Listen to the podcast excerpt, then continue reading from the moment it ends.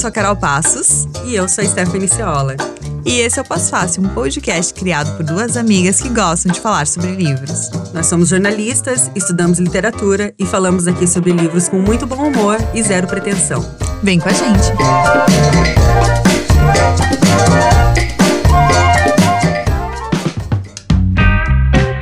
Olá!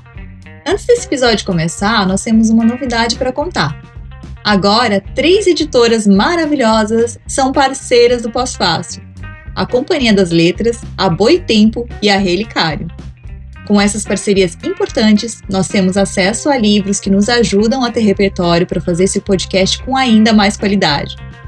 E com os apoios que recebemos mensalmente de quem nos ouve, podemos fazer investimentos técnicos, como na edição dos episódios dessa temporada. Se você gosta do Pós-Fácil, considere nos apoiar também com qualquer quantia por mês, você apoia o jornalismo cultural independente e a literatura. Corre em apoia.se barra podcast. Beijos e agora fique com o episódio. Olá, pós-faceiras, pós-faceiros e pós-faceires. Nesse episódio do Pós-Fácil, nós temos a honra de receber uma brilhante jovem autora se você ainda não leu ou ainda não ouviu falar da Júlia Grilo, você vai ouvir falar e vai ler ela sim. Júlia, seja muito bem-vinda ao Pós-Fácil. Muito obrigada, Stephanie. Muito obrigada, Carol. Fico feliz de estar aqui, finalmente. Finalmente. Júlia, eu vou, eu vou ler aqui uma mini build sua. E aí depois você me complementa se eu esqueci ou se eu falei alguma coisa que não cabe bem. Uh, bom, a Júlia Grilo é romancista, ensaísta e cronista romance, é, e nasceu no início dos anos 2000 em Salvador, na Bahia. Mas foi em Amélia Rodrigues, na região metropolitana de Feira de Santana, que Júlia encontrou os fundamentos para sua escrita. Aos 15 anos, escreve o seu primeiro livro, Perdemos o Futuro, um ensaio sobre a escola, a partir da sua perspectiva estudantil, mas resolve não publicar. Dois anos depois, finaliza Deserção, o seu primeiro romance, que também resolve não publicar. Cães, em 2020, é o primeiro livro publicado pela, da autora, que está em, em, processo constante de escrita. Inclusive, sei que está aí com uma sequência: cães, gatos, hamsters. e atualmente você vive em Salvador e estuda psicologia na Universidade Federal da Bahia. É isso mesmo, Julia? Exatamente. Esqueci alguma coisa? Não, eu gostei da apresentação. É, em breve, eu acho que a mudança mais sensível que eu vou passar, que eu estou passando, na verdade, é que eu estou nos estágios finais do meu curso, então eu vou deixar de ser estudante, você é psicóloga, o que está me enchendo de ansiedade, expectativa, é um, é um processo de transição bem árduo, assim, e de inserção na adultez mesmo. E é uhum. interessante porque Cães é um, de certa forma, uma despedida de adolescência, da adolescência, uma tentativa de organizar as angústias da adolescência para que eu esteja à vontade para entrar no mundo dos adultos. E eu acho que essa, é, esse, essa etapa, a graduação, vai ser o último grande passo deste processo. E eu estou vivendo tudo isso, mas pensando bastante sobre, tá muito pano para manga. A gente leu Cães, né? A Carol leu primeiro, super recomendou. Eu li agora esse ano, recentemente, fiquei encantada com o livro. Peço desculpa que eu tô um pouco rouca ainda, pessoal, mas fiquei total sem voz e agora tá recuperando. E eu fiquei muito surpresa com cães, assim. Eu não sei, eu não sei o que, que eu esperava, mas eu realmente não esperava o que eu encontrei, assim. e eu fiquei encantada primeiro, assim, com o modo como você trabalha as palavras mesmo no texto, sabe? Me pareceu uma coisa assim, quase que artesanal, árdua, uma coisa de manejar mesmo, assim, de, de labutar no texto e eu adorei, porque eu ficava, às vezes, eu voltava a ler um trecho, assim, só porque, meu Deus, como está escrito, sabe? É, podia ser de tantas maneiras, e por que, que ela escreveu assim? Eu gostei muito do texto em si, sem nem falar da, do enredo, né? E a, a cachorra, né, a cafeína, que é essa personagem tão complexa da história, assim, é impossível você não entrar na dela e você não embarcar no que está acontecendo com ela, assim. Mas também fiquei pensando que é muito a história é conduzida por aquela menina que narra, né?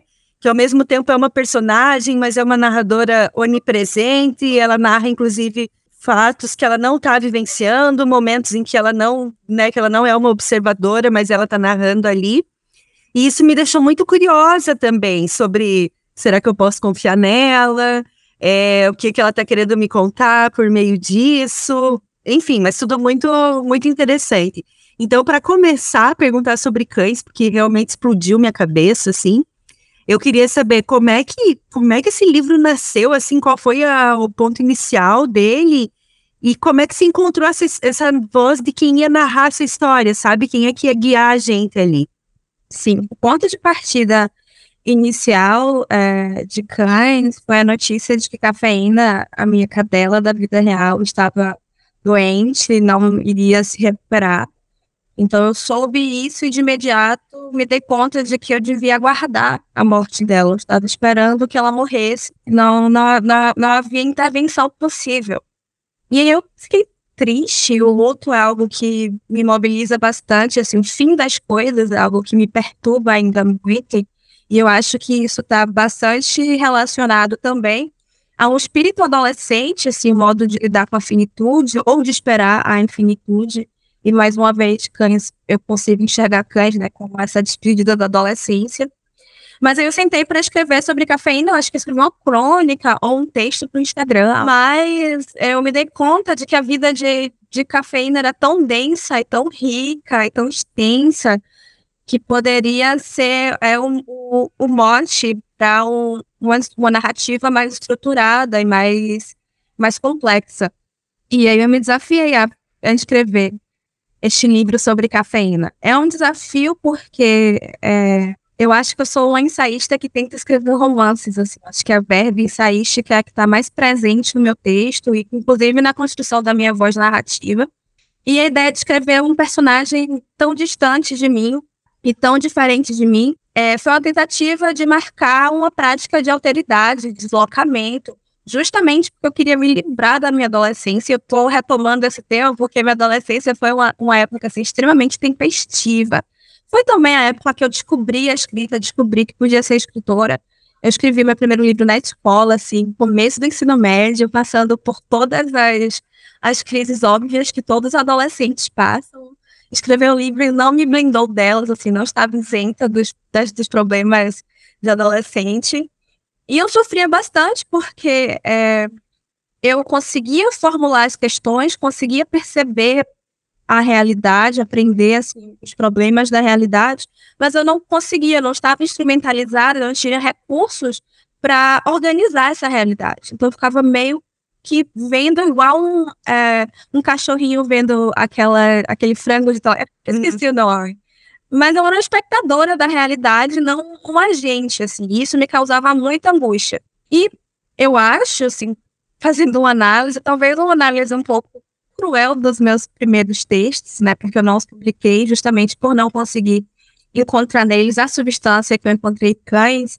Mas eu achava, principalmente Deserção, que é o primeiro romance, eu achava um, um texto muito entregue ao sofrimento. E o sofrimento, de alguma forma, é em si mesmado, assim. Eu, eu me levava muito a sério no meu sofrimento quando eu era adolescente. E era uma coisa bem egocêntrica. E a tentativa de marcar alteridade, de, de me deslocar de mim mesma, é a vontade de ser adulta, a vontade de, de sair desse período de, de ebulições tempestivas e me inserir no mundo, o um mundo como diferença, assim, o um mundo como aquilo que não sou eu, e que acusa minhas limitações, mas de alguma forma também essa contradição me constrói. E a voz narrativa de, de Cães veio dessa aí, disso aí, né? Dessa vontade de, de não escrever em primeira pessoa. Não consegui. A, a verve autoficcional também chamou mais forte, mas hoje entendo que era importante para a história. E, e a Stephanie falou algo da onisciência, da onipresença do narrador. E essa foi uma herança da tetralogia napolitana de Helena Ferrante, que é narrada por Lenu, né?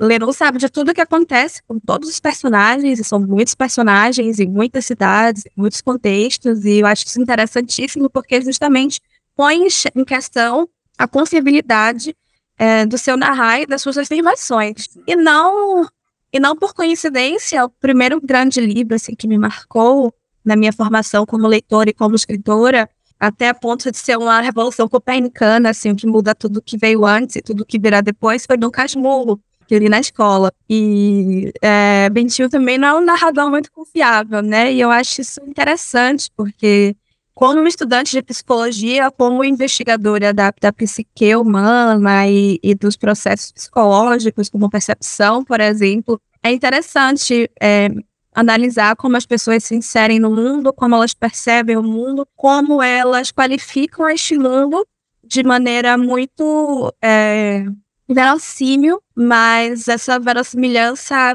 nem sempre se sustenta assim, sabe? Eu acho interessante a contradição de você enxergar o mundo em primeira pessoa e tentar advogar pela sua visão. Júlia, eu li uma entrevista sua que você comenta que em Cães é, tem também a ver com uh, teu ingresso na, na faculdade de psicologia, né, que tem um pouquinho de psicanálise, e também que foi o primeiro livro que você, você eu percebi assim nessa entrevista que você comentou que tinha uma insegurança de misturar, que você queria ter um conhecimento técnico, científico para escrever um livro, né? E aí eu queria saber se você ainda se preocupa muito com isso, é, se isso ainda é uma preocupação depois de você ter, ter publicado o Cães, é, e até assim, é, no que que mudou, né? Agora que você já tá, já, já, já, vai, já vai fazer três anos que foi publicado, né, o livro. Então, o que que mudou, assim, nesse sentido? Sim. Nossa, eu morria de medo da minha ex-orientadora ler cães, cara. Eu escondi dela de todas as formas possíveis. Porque o rigor acadêmico e o rigor da filosofia, sobretudo, que é, é a área pela qual mais me interessa, me assustam bastante, assim, eu achava que, que a arte, que a literatura tinham uma fragilidade que é, não davam conta de, de apreender e descrever a realidade. E agora também que eu estou transitando para para profissionalização estou passando a assumir o papel de psicóloga, eu estava retomando algumas das dos, alguns dos conflitos que eu tive durante a minha graduação e eu lembro com muita clareza, assim, do momento que eu me dei conta de que eu lia mais literatura do que artigos científicos na faculdade. Isso fez com que eu me sentisse péssima, assim, como se eu não fosse capaz de estar no mundo de verdade, o mundo dos adultos, que é esse mundo cheio de instrumentos e técnicas e objetividades. E eu via é, a distinção entre arte, ciência e filosofia de maneira meio hierárquica, como se a filosofia estivesse acima como uma regente do conhecimento e a ciência viesse atrás para sedimentar é, a nossa relação com o mundo e com a verdade. E isso me deixava insegura. E talvez o que tenha mudado é que eu não, não, não mais estabeleço assim de maneira hierárquica essa distinção entre arte, filosofia e ciência. Obviamente, é, cada uma das três tem objetivos muito particulares, muito singulares e se propõe a métodos também que correspondem a essa singularidade. Mas hoje eu me dou conta que é através da, da literatura que eu faço psicologia com mais rigor. E as minhas inseguranças, assim, de, de ser uma péssima psicóloga, ela, elas estão caindo por terra, porque eu reconheço também que a formação técnica, de alguma forma, é uma formação subjetiva, ela vai nos instrumentalizando para que sejamos sujeitos de maneira mais capciosa e mais atenta, mais sensível também, que é uma ideia, inclusive, Foucaultiana. E, bem, faz quase três anos que eu publiquei né? E eu pensei bastante sobre isso quando vocês me convidaram, porque depois do período de publicação, aquele boom, aquele engajamento em que eu estou bastante entretida no processo de falar sobre o livro, de, de comentar, de participar de programas, entrevistas e tal. E faz um tempo que eu não, não faço isso, né? E eu fiquei um pouco receosa, assim, falar, meu Deus, eu nem lembro mais o que eu escrevi, como é que eu falar sobre o livro. e isso me fez pensar é, nos livros que eu não publiquei. Porque os livros que eu não publiquei, assim, no, no meu afã adolescente, na minha pressa adolescente, eles tinham um prazo de validade muito rápido. Eu escrevia e três meses depois eu ia ler aquilo e não conseguia, deixava profundamente angustiada. Eu não conseguia mais me identificar com o texto, não conseguia me relacionar com o texto, e aí eu desistia de publicar. E quando eu comecei a escrever Cães, eu tive que firmar um pacto comigo mesmo e falar, cara, você foda-se, você vai publicar isso aí, não importa o resultado, não desista. E eu lembro que eu cheguei para um amigo meu, que é escritor também, aí eu falei assim, Max, olha, eu te cedo os direitos autorais do livro que eu estou escrevendo agora. Se eu não publicar, você vai publicar por mim, porque isso precisa sair. Eu fiz esse acordo, né, mais é, rigoroso, porque eu tinha medo de me distanciar do texto e acabar é, recusando ele. Uhum. Mas hoje eu vejo que, é, nesses últimos dois anos e meio, desde a publicação de Cães, eu vejo que esse afastamento ele me permitiu permitiu que o livro se atualizasse para mim e que eu me atualizasse para livro. Então eu tenho, estou tendo uma relação menos menos cruel assim comigo mesma e com o que eu escrevi, que eu também acho que seja parte desse processo de amadurecimento e de inserção na vida adulta. Quando a gente é adolescente, a gente muda muito rápido, né? Um adolescente se dá assim, é, de um modo geral, sei lá, dos 11, 12 anos aos 19, o, o núcleo mais juvenil, assim, dos 13 aos 16, 17 anos, é um tempo muito pequeno. Mas se você parar para comparar quem você era aos 13 anos, de quem você era aos 14 ou aos 15, é muito diferente. E a gente vai mudando muito rápido, e como, como um inseto que troca a. É cara, não é carapuça, né? O exoesqueleto. E, e vai encontrar outra roupinha, a gente vai mudando e recusando o que era antes. Eu tinha essa relação muito violenta com, com as minhas transformações. E agora que, que passaram-se tanto, passou-se tanto tempo desde a publicação de Cães, é, eu acho que eu, surpreendentemente enxergo com mais carinho, assim. Porque a literatura, ela tem um, um, os livros têm um tempo próprio, né? Se a gente pensar em termos de indústria, de mercado, de consumo, é, uma música, ela, ela tem um, um, período de vida relativamente menor do que os livros. É, é, é plausível que um livro ele passe anos sem ser lido verdadeiramente, como é que aconteceu com, com Dom Casmurro, por exemplo. Cuja releitura de uma feminista, se não me engano, francesa, fez acender a discussão sobre a dubiedade da narração em primeira pessoa. Então, antes disso, era como se o livro não tivesse sido lido, né? Propriamente, verdadeiramente. E o livro passa anos né, rodando pelo mundo, séculos até. E, bem, embora seja muito tempo, é também pouco tempo, é quase três anos. E essa atualização, assim, ver o livro de outra forma e partir de outra perspectiva, me fez bem, eu gostei. E é bom falar, distanciar também, porque eu acabo é, elencando outros, outros pontos de vista. O modo que eu estou falando agora sobre o livro é completamente diferente do modo que eu falava em 2020 e começo de 2021 o Natal cheira a tinta fresca. Todo fim de ano, minha mãe ordena que sejam compradas dezenas de galões de tinta para que empintem na nossa casa, desde as salas da garagem. É uma maneira de manter vivos os nossos cômodos e exibi-los para os parentes venturos, reacendendo os ambientes e impedindo que apodreçam. A casa, para minha mãe, assim como para muitas outras mulheres, compõe um microcosmo importantíssimo, epicentro de muitas transformações, como se uma continuidade da pele própria e eu digo isso tudo porque a chegada de cafeína me lembra tinta fresca. Minha mãe havia decidido pintar a garagem com tinta verde cana naquele dezembro. Ficou horrível. Cafeína chegou numa caixinha de papelão sobre a garupa de bicicleta de um dos pintores, apelidado de pé de bala. Chamado assim porque diziam que era um excelente jogador de futebol, muito embora ele tenha se tornado pintor. Cães, de Júlia Grilo.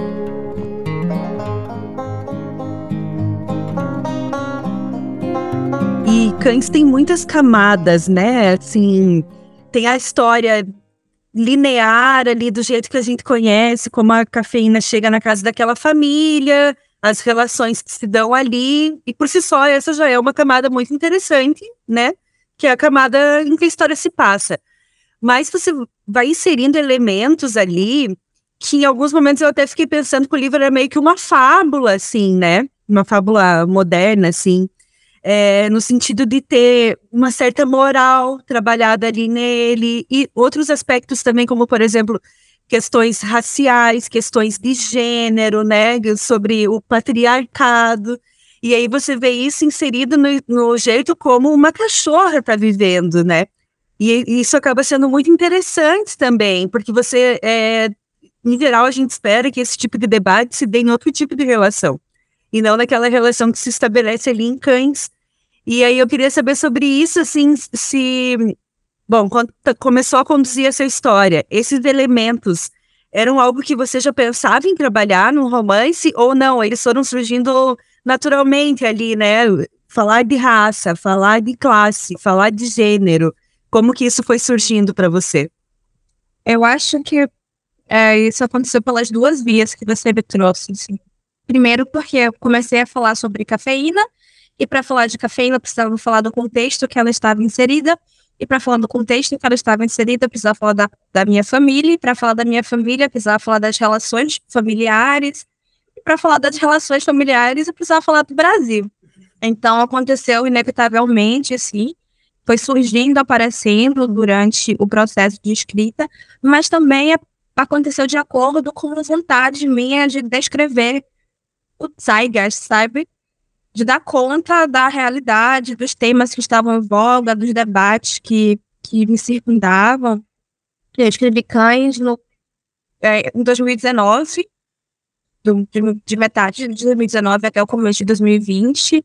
Então, já estávamos no governo Bolsonaro e todos esses temas estavam aparecendo com muita velocidade. E na própria universidade, assim, na, no, no cotidiano estudantil, acadêmico, é, essas discussões não deixavam de, de surgir. E eu pensei que eu deveria, de alguma forma, é, é, dignificá-las, assim, honrá-las e inseri-las no texto. E sobre a fábula, isso é muito interessante, porque como boa criança cristã, eu fui educada a partir de fábulas e eu acho que isso marca bastante assim a minha relação com a escrita, que começa porque meu pai me narrava histórias antes de dormir, eu adorava, achava fascinante. E dormia feito um bebê quando ele me contava essas histórias, e um livro que foi é, fundamental assim nesse processo e para minha formação foi um livro de fábulas clássicas, de Esopo, outros autores que tentavam remontar a moral cristã e enfim, eu não sou mais cristã hoje, mas continuo sendo. É contraditório tentar se livrar é, desse Brasil que nos funda. E também disse que surge cães, né? O, o, modo que cães aparece vem dessa contradição entre tentar se deslocar de uma cultura que é muito pregnante, muito predominante, e tentar sair dela, através dela, a partir dela, enquanto se está nela. embora eu tenha né, abdicado de boa parte das, da, da ética cristã, ela permanece fundamental no modo que eu me insiro no mundo. Inclusive, eu estou lendo a Bíblia agora para tentar escrever um novo livro, assim, tentar reconhecer os fundamentos dessa, dessa cultura. Interessante. E assim, é, foi teu primeiro livro, né, que tu decidiu publicar, né? Assim, fez esse pacto com você mesma de que seria publicado. E foi um sucesso, né, Julia? Vamos combinar, assim, né? Tem ali a orelha escrita pela Laerte. Esses dias eu vi o Itamar Vieira Júnior recomendando o livro, né? Super bem falado. Volta e meia alguém sugere ele aqui no Pós-Fácil. É, e é um livro incrível, assim. Você lançou ele super jovem. A gente acompanha você nas redes sociais, sabe que você está escrevendo. Mas eu queria saber como é que é, se rola uma pressão ou se rola um incentivo quando você larga tão bem, sabe? Tipo, de largada veio cães, já de cara, né, esse baita livro, assim. Como que é para você lidar com isso, sabe? Até no processo de escrita dos próximos, né? Como é que você lida com isso? Nossa, tá sendo bastante difícil é, escrever este livro que eu estou escrevendo agora, não porque eu quero dar continuidade a cães, mas justamente porque eu não quero repeti-lo. Eu acho que é muito fácil que a gente, nós escritores, caiamos nessa nessa repetição, porque assim, do ponto de vista da psicanálise, se a gente pensar a literatura como meio de, de elaboração, é, ela é a elaboração é antecedida pela repetição, né? A gente fica geralmente é, batendo na mesma tecla, dando voltas ao redor do mesmo tema, até que a gente consiga amadurecê-lo e nomeá-lo, expressá-lo de maneira mais organizada. E, bem, Gabo, o Garcia Marques, que é um autor que eu gosto muito, ele afirmava que um autor geralmente passa a vida toda escrevendo o mesmo livro, né? Mas eu não quero escrever cães porque cães já está escrito. E isso está me deixando meio paranoica até, tô ficando meio bitolada, assim. o meu processo de edição e de revisão, ele tá marcado por muita autocensura. E eu tô insegura, mas ao mesmo tempo eu tô feliz por uh, perceber que eu estou me distanciando, assim, do modo que eu queria me distanciar. E eu já tô, assim, na, na segunda metade da construção deste livro novo, e eu percebi agora que eu passei a primeira metade, mais do que escrevendo, eu estava traçando um mapa, sabe? E eu fico feliz, porque eu tinha alguns objetivos de escrita antes de, de começar a escrever, como, por exemplo, definitivamente não fazer autoficção. não fazer autoficção. E eu não sei, eu não sei se, se, isso é verdade ou se é apenas loucura da minha cabeça. Eu tenho a impressão de que autoficção para, para, é, para as instituições literárias, para o cânone, é considerado um tipo de literatura menor, coisa de mulherzinha, sabe? Embora os homens façam autoficção há bastante tempo, ou talvez quase toda a literatura ocidental. Daí eles dizem que não, é só você dizer que não. É. Diz que não é. Faz e diz que não é. Tem que me passar de louca, né? É, assim. Agora eu tô tipo, ah, eu vou escrever um livro com vários personagens e um contexto super elaborado. E isso tem a ver com a minha formação em psicologia também, porque eu acho que eu, eu sempre gostei mais de construir personagens do que de contar histórias. E agora que eu constru consegui construir uma grande personagem, cães, eu quero testar outras coisas, treinar outras coisas, e eu tô ensaiando, tô treinando, eu quero aprender a contar histórias também. E eu espero que este livro novo consiga é, concatenar essas duas dimensões. A Julia, eu ia comentar, você falou que né, quando a gente convidou você, você pensou assim, ah, como é que eu vou falar sobre o livro e tal, e, e e eu queria saber, assim, agora, né? Tipo, a gente chamou você para conversar sobre cães. Eu sei que está escrevendo, tem um prazo, que você precisa terminar esse livro que você está escrevendo. que você está sofrendo com esse prazo. E, e se está te ajudando relembrar agora, ou se relembrar de cães está sendo mais problemático ainda agora, nesse momento de criação que você está tão correndo para entregar esse livro, sabe? Se a gente ajudou ou não, é isso que eu quero saber. Fiquei preocupada. Vocês, vocês me ajudaram, eu, eu, eu, estou gostando de estar aqui, assim. É, é um desafio da minha vaidade também, porque de alguma forma, quando, quando eu estava engajada é, no processo de entrevistas contínuas, eu acabei construindo um repertório, então eu estava num lugar muito confortável, assim, eu já imaginava o que seria perguntado, já imaginava que eu podia responder, mas agora essa entrevista está sendo completamente espontânea, estou tendo que falar as coisas que aparecem mesmo.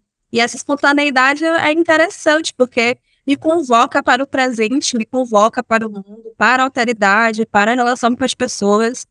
E eu estou gostando disso. É um desafio, mas é bom. A gente entrevistou a Mariana Solomon Carrara e ela indicou cães, né? Ela, na última entrevista que a gente teve com ela, ainda não saiu, enquanto as pessoas estão ouvindo, já vai ter saído, mas é, enquanto não saiu. E depois eu fui pesquisar, né, as suas entrevistas e tal, e vi uma entrevista, uma que vocês dois fizeram, né, uma com... Tu fez mais perguntas para ela, e era bem interessante, assim, porque é, você comentava que você trocava, você e ela trocam muitas mensagens e tal sobre, é, sobre vários temas e tal. E também eu sei que tu, tu também troca mensagens com o Marcelo Labes, que já também já teve aqui no, no, no Pós-Fácil. Saber, assim, se você ainda está recorrendo muito para ouvir as opiniões deles. E o impacto disso, assim, né? É, você fala que você está com uma autocensura para escrever o teu texto. E aí você vai lá com eles e aí tem mais a leitura deles. Como é que funciona isso, assim? Como é que você aciona essas pessoas? E se tem mais gente aí que tá, tá te ajudando a tirar dúvidas de como escrever, do que colocar nesse livro? Enfim, queria saber um pouquinho sobre essa troca aí. Nossa, eu adoro a Mariana, adoro Marcelo Labs, eles são incríveis, eles são tão chiques, né? Me tratam que nem gente, eu acho fascinante. Divas acessíveis. É, eu gosto muito de estar, em, de estar em contato, em relação com outros autores, porque como eu cresci em Amélia Rodrigues, assim, completamente isolada do mundo externo, eu estive a minha vida inteira à espera de uma cena, alguém que me descobrisse me tirasse de lá. Que é uma expectativa meio colonial, assim. Eu sabia que a minha realidade não conseguiria prover os recursos que eu precisava, então eu necessitaria dessa figura externa de uma grande cidade ou que correspondesse, né, que equivalesse às grandes instituições para que falasse por mim e me chancelasse de certa forma essa, essa expectativa meio infantil, meio adolescente, ela amadureceu, né? Eu não espero mais ser descoberta ou salva por ninguém, ou catequizada por ninguém para ir em direção à metrópole. Mas eu gosto muito de estar em, em, é, em, em contato com colegas escritores, com pessoas que trabalham com arte. É um alívio, assim. O sentimento de inadequação que eu posso sentir às vezes, ele se dissolve diante disso, porque a, a, presença dessas pessoas, ela indica para mim que tá tudo bem ser do modo que eu sou, tá tudo bem escrever livros, tá tudo bem passar os perrengues de escritora, tá tudo bem é, é, alimentar as crises que são próprias de um processo de criação literária. E eu mandei, assim, eu imprimi, inclusive, imprimi mandei pelos Correios o primeiro capítulo deste livro novo para o Labs e para Mariana Carrara. E eles foram muito receptivos, muito fofos, como sempre. Eu me sinto honrada demais por, por ser aceita como um deles, sabe? É envaidecedor também, assim, e perceber uma semelhança, saber que eles deixam eu sentar na mesa com eles na hora do recreio. e, surpreendentemente, eu acho que eles são é, mais gentis, mais é, doces com o meu texto do que eu mesma. E, e, e me aliviam. Laerte também, quando eu mando os textos para ela, ela costuma ser, ser menos censora do que eu. E é bom, sabe, sair um pouco de mim mesma e sair um pouco das minhas paranoias e poder confiar na, na perspectiva de alguém. É bom poder confiar nas pessoas, né? Poder estar com as pessoas é o marco inicial da alteridade. E esse vínculo, ele faz com que eu veja o processo literário de maneira mais leve até. Júlia, você. Desculpa. É, não, só estava aproveitando o gancho da Laerte, né? É, você, é, acho que pelo, eu, tu conheceu ela quando tinha 14 anos, né? Pelo que eu pesquisei. Há muito tempo já. E eu acho interessante porque você, você é uma pessoa que né, estava lá no interior da Bahia, mas você também estava procurando é, essas pessoas e indo atrás, assim, né? Tipo, aquela coisa assim de, é, de ter mesmo a. Sabe, assim, parece, me parece que você já sabia mais ou menos o que, que você queria ali. E você queria chegar nessas pessoas e hoje você tá entre elas, né? Assim, você tá entre elas. Então, eu queria que tu contasse essa história da Laete, que eu acho ótima.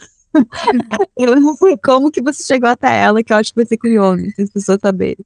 Ai, velho, é como eu falei, eu queria muito fugir de Amélia Rodrigues, eu queria muito sair dali, eu tava desesperada.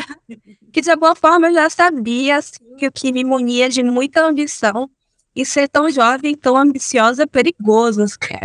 Você pode vacilar para uns caminhos perigosos. E eu tinha medo, assim, do tanto que eu queria. Eu tinha medo de acabar querendo demais. E, obviamente, isso tem um fundamento é, social e econômico, né? Porque, para mim, enquanto mulher negra do interior da Bahia, havia um certo teto, um limite, assim, tanto que eu podia querer. E várias vezes eu entrei numa pira de me sentir monstruosa por querer tanto, assim, me culpar pelo meu querer. E eu conheci Laerte através de um Montanaro, porque eu descobri que ele tinha sido é, contratado pela Folha de São Paulo quando ele tinha 14 anos. E na época eu tinha 14 anos. Eu falei, nossa, que incrível, vou falar com ele. Aí ele falou, ah, manda um e-mail pra Laerte, ela vai te adorar. Aí eu mandei um e-mail pra ela e ela realmente me adorou. E viramos amigas, assim, e eu Nossa, é uma relação muito importante para mim. Embora eu fale bastante sobre, eu seja convidada a falar bastante sobre, eu acho que há coisas que eu ainda não descobri sobre essa relação e que serão atualizadas com o tempo e, sei lá, daqui a é, 50 anos eu ainda terei muita coisa para falar sobre isso. Ah, uma coisa que eu falei em entrevista, é, Lerte, ela acompanhou, ela, eu acho que ela foi uma das minhas melhores amigas da adolescência. Eu tava no colégio, super deslocada e tal, com os problemas que eu inventava. E lá eu soube quando eu perdi minha virgindade, cara. Esse tipo de nível de intimidade. Gente, vocês trocavam e-mails? Sim, aí quando eu tive meu primeiro namoradinho, eu escrevi pra ela, ela acompanhou tudo. Ai, Ai imagina os casos da Laerte, gente. Ai, mas eu amo que tem aquelas teorias dos sete degraus que nos separam de alguém que você quer muito conhecer, né? Tipo, eu tô só. Agora eu penso a Júlia, eu tô só a um degrau da Laerte, cara. É, é muito assim. Tipo, pô, que momento. Acho lindo. E, e bem nessa, na linha disso que a Carol puxou também, é, eu tava lembrando quando saiu, quando o Torturado bombou horrores, assim, né? E aí eu, eu gostei bastante, estava ouvindo várias entrevistas do Itamar Vieira Júnior. E teve uma que ele deu para 451, em que ele falava sobre a pressão de ele ser um autor do eixo Rio-São Paulo. Dele se mudar para lá, né? e publicar por lá, porque só assim ele teria acesso a grandes editoras e tudo mais. E ele falou muito sobre regionalismo, por exemplo, né, que, que é uma característica que se atribui ao, ao torturado, que não pode se atribuir a cães, por exemplo, né? Mas ele falando assim, ele questiona muito o que, que é o regional. Ah, então o, regional é tudo aquilo que é publicado fora do eixo Rio-São Paulo. Mas para ele não é, porque para ele a Bahia é o centro dele. Então ele está escrevendo a partir do centro e não da margem, não da periferia. E teve, assim, achei bem interessante a discussão que ele trouxe nesse sentido. E eu queria saber como é que isso pega para você, sabe? E se rola de fato uma pressão de que, ah, olha, Júlia, para tu continuar publicando, para tu poder publicar muito por grandes editores, você tem que se mudar para São Paulo, você tem que sair de Salvador, você tem que fazer tal coisa. Como é que é essa conversa, assim, no, nos bastidores? Rola isso ou é muito também, sei lá, muito do senso comum, né?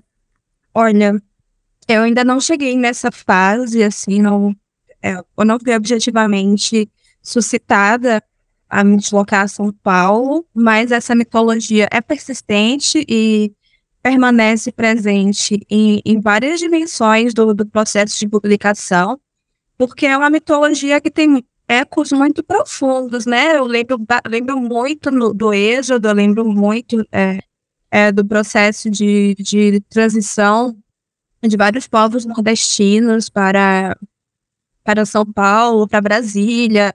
Lembro muito também dos tropicalistas, né? Cuja, cujo modo de existir são ainda uma grande referência para mim.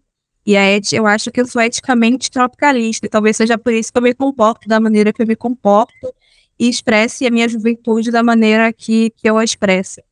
E essa passagem para São Paulo, ela é marcada por todas essas histórias, todas essas imagens, essas representações, narrativas.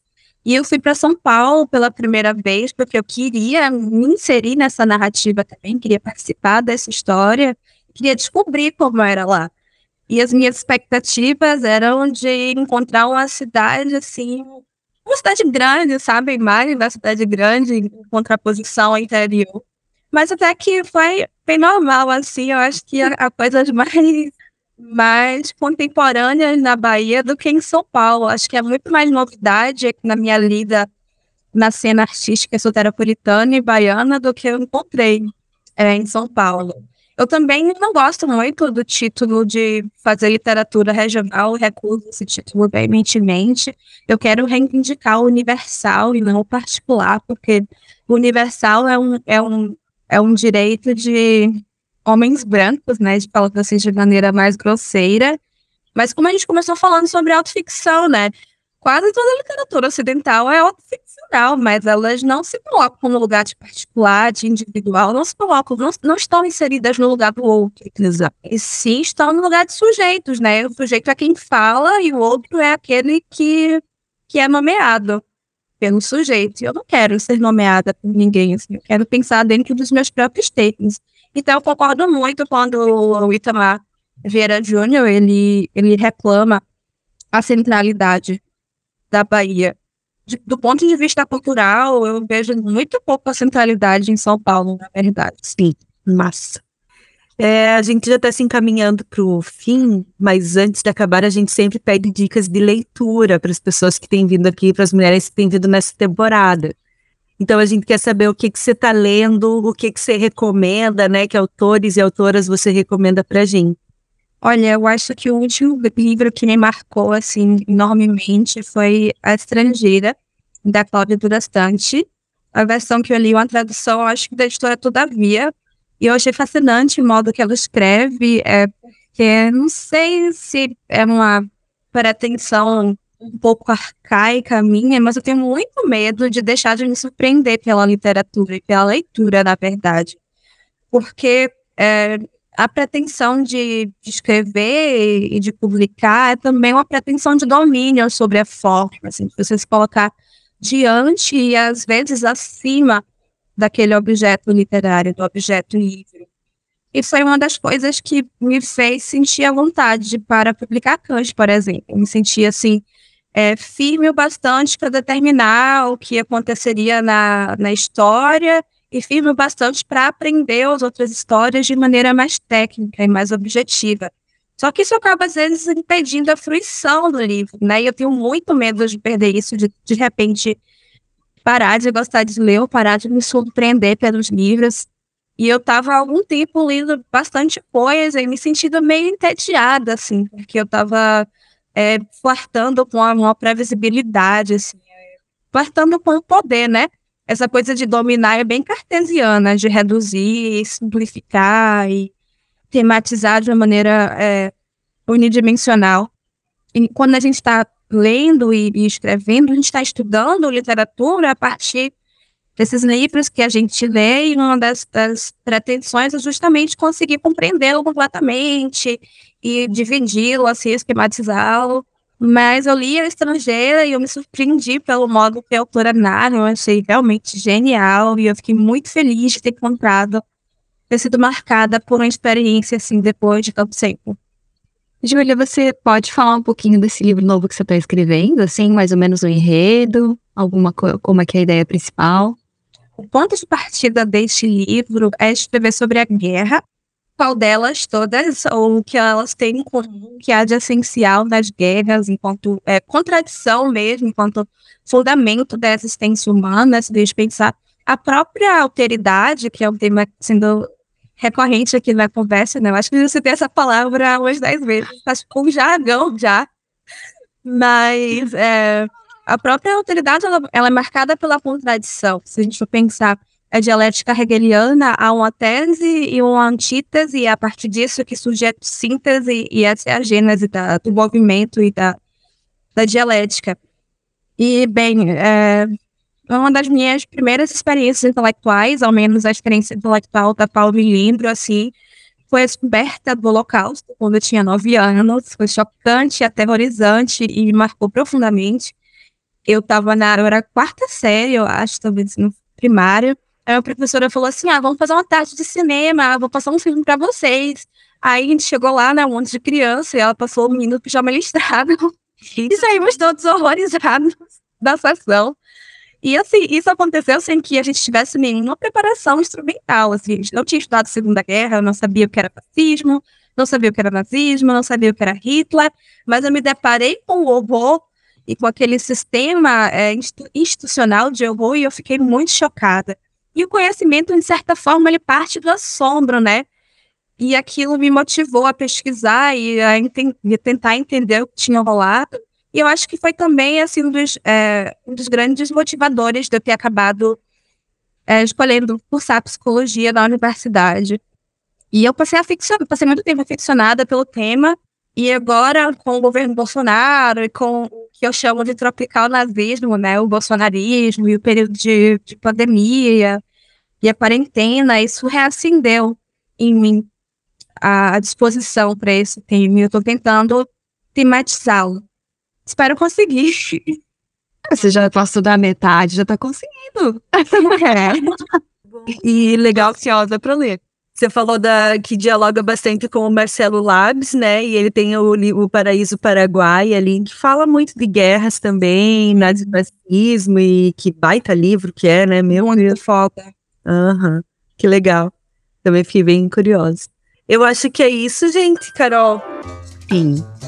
Júlia, a gente tá muito feliz por você ter participado do Pós-Fácil. Ia ser muito massa se a gente pudesse colar pessoalmente, né? Se a gente não estivesse tão longe assim. Mas sei lá, uma hora eu e a Carol vamos pra Bahia, né, Carol? Podem vir, sejam bem-vindas. Vou ser a, turista, a guia de turista de vocês. Olha só, gostamos. E sim, a gente sabe que Santa Catarina não é tão convidativa, mas é virgem. tá aqui. Acho que vou passar. Deixa para minha amiga, Faro. A, gente entende, fica pro outro dia. Obrigadão, tá, por ter participado do Pós-Fácil. Foi uma honra falar contigo. Você é incrível, assim, ó, sensacional. Grande talento. Grande também. Eu amo que o seu site tem GIFs animados. É perfeito. Eu gosto muito. Eu acho que a coisa que eu mais gosto em mim é o meu site. Ele é perfeito. Obrigada, Júlia. Um beijo. Um beijo, meninas. Tchau, tchau. Tchau, tchau.